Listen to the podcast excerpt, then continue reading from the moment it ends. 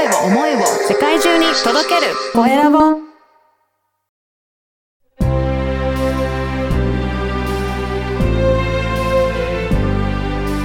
経営者の志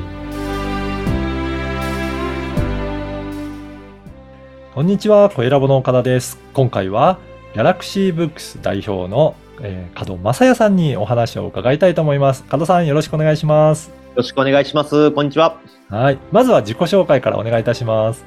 はい、えー、ギャラクシーブックス株式会社代表の門と言います。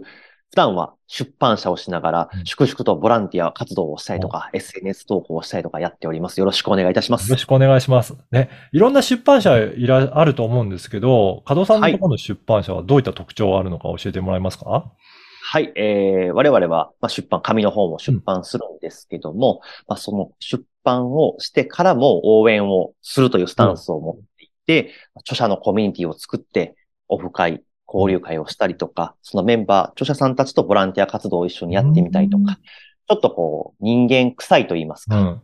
人間味のある出版社っていうポジションを狙ってやっております。じゃあ、著者さん同士の交流も結構あったりするんですかね？そうですね。もう、ここ最近は僕たちが一度主催でやった後は、はい。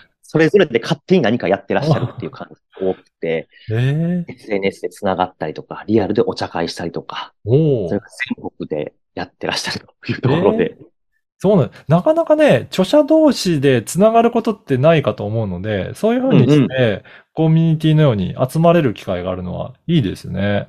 そうですね。これがなかなか他の出版社ではないっていうことを聞いたので、うん。じゃあうちでできないかっていうところで、うん。著者の集まりやってみたいっていうのを、うん。はい、実現したのがこの3年ぐらいですかね。え。ーこの集まりの中では、例えばどんなことをやってらっしゃるんですかね？特に、あの、硬い形式もない食事会もあれば、はい。っと誰かに喋ってもらうっていうようなものもあったりとか、うん。ちょっと、あの、綺麗めな、あの、パーティーをしたりとかっていそういろんな形があります。じゃあ、そこに、著者の方は、じゃあ、自由に参加して、交流をそうですそうですできるっていうことなんですね。そうです、そうです。へえ。昨年が9月にうん。70人規模のパーティーをやる。おおそれも、全国から来てくれて、すごいですね。からいろいろ広がっていって、名古屋オフ会とか京都オフ会とか勝手にやってはるあ感じー なるほど。えーそうやっぱりです、そうやってそうです。著者同士協力して応援し合う環境ができると、やっぱりビジネスの方にも良い影響は生まれてくるんですかね？間違いないと思います。うんもうビジネスも書籍の販売も、うん。個人プレイは難しいので、なるほど。チームプレイでやっていくっていうスタンスで、僕らは声かけをしてます。ああ、そうですね。そうするとお互いの応援し合ってどんどん書籍も売れていくようになっていくっていう。そうです、そうですこと。ができるんですね。そうです、そうです。なるほど。あと、なんかね、先ほども社会貢献という言葉もありますが、社会貢献とはどういうふうにつながってくるんでしょうかね。はい、もう偉そうなことは言えないんですけど、せっかくこうやって会社をやさせていただいている以上、利益丸々会社にっていうわけにはいかないなと。うんしてた時期はうまくいかなかったんです。あ、そうなんですね。へいかなくて、まあそういう誰かのためになることとか、え。うん。募金するとか、協賛するとか、子供のためとかってやっていくと、もまた売り上げが立つんですよね。うへえ、そうなんですね。仲間が増える感じですね。なるほど。なので、ちょっとボランティアっていうのは、まあ出版関係ないボランティアでもさせてもらったりとか。うんただ、あの、子供向けとか、女性向けとか、ある程度こう絞った上でやってるっていう感じがうん。多いかなと。なるほど。じゃあそこに趣旨に合うような、えーところが取り組みがあると、そこに、えー応援に行ったりとか、うんそうです、そうです。そういったかことでつながりを広げていらっしゃるんですね。そうです。なので、著者以外のつながりもここ3年くらいですごく増えたなと思いまして。うまく SNS を結構活用するんですけどうも、ん。そこで告知すると、著者じゃない方も賛同してくれたりとか、へえ。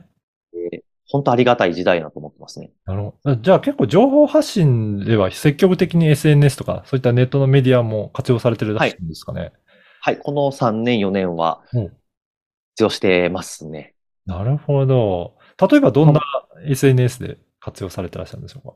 はい、僕はもう全部やってるんですけど、全 Twitter、Instagram、うん Facebook、ブログ、うん YouTube、TikTok、全部やってます。おおーすごい。じゃあいろんなところ本当に SNS 活用して、呼びかけそうですたりとか、うん、やってらっしゃるんですね。で、それを著者さんたちに教えたいんです、僕は。なるほど。なかなか SNS 無理っていう方もいるんですけど、うんうん。うん皆さん授業をやって本出してるんだったら SNS やった方が得ですよっていうのを、うん本を作りながら教えてあげるっていうのをやってますなじゃあ、ふと本当に普通の出版社じゃなくて、そういった発信の仕方だったりとか、うん社会講演権とか、著者とのコミュニティっていう、本当に多岐にわたっていろいろやってらっしゃるっていう感じですね。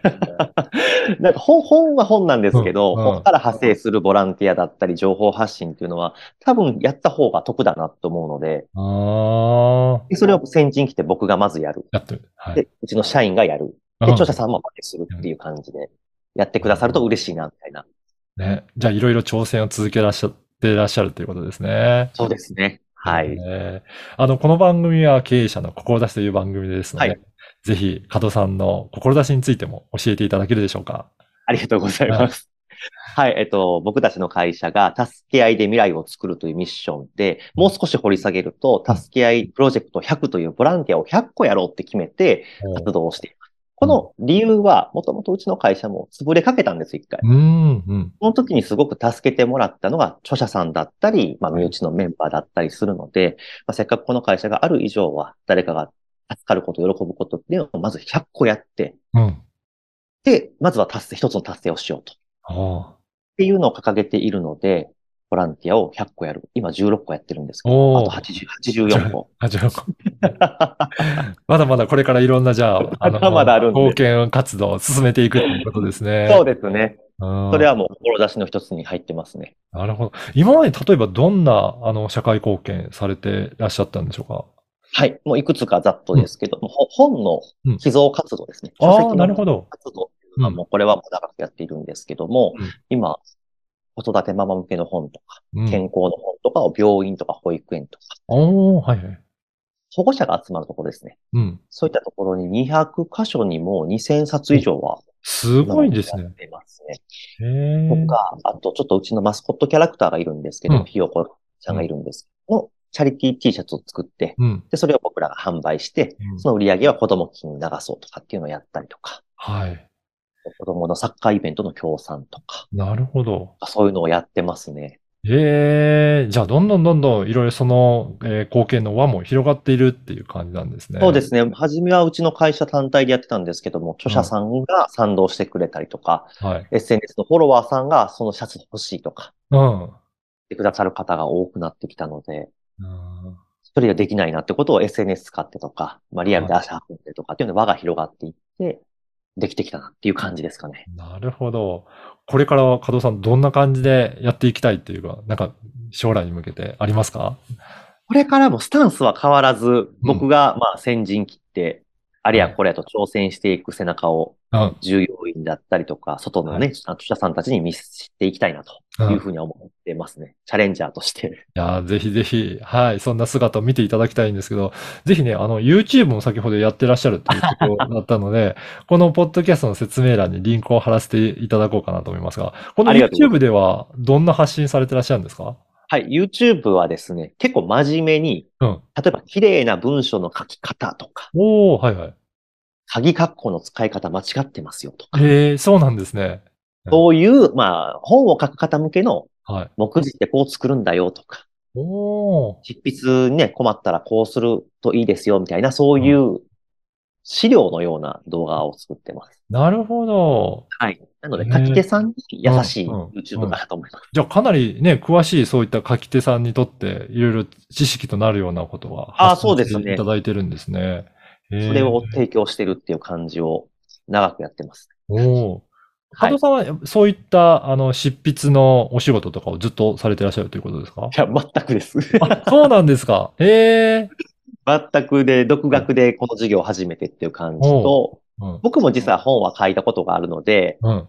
まあやっぱ難しいね。勉強して書いて、はい。で、書くのもやっぱり孤独なんで、うん。その気持ちを著者さんたちと味、一緒にこう向き合っていこうっていうのも自分でもやってみて。なるほど。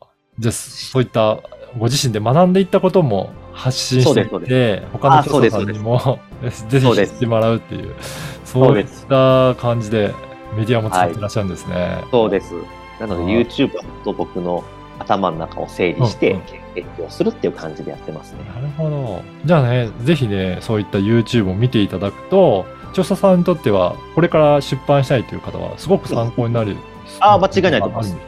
うん。はい。はい。ぜひこのポッドキャストの、えー説明欄に URL を記載させていただきますので、そこからチェックして、えー見ていただければなと思います。ありがとうございます。はい。今回は、えー、ギャラクシーブックス代表の門正也さんにお話を伺いました。門さんどうもありがとうございました。ありがとうございました。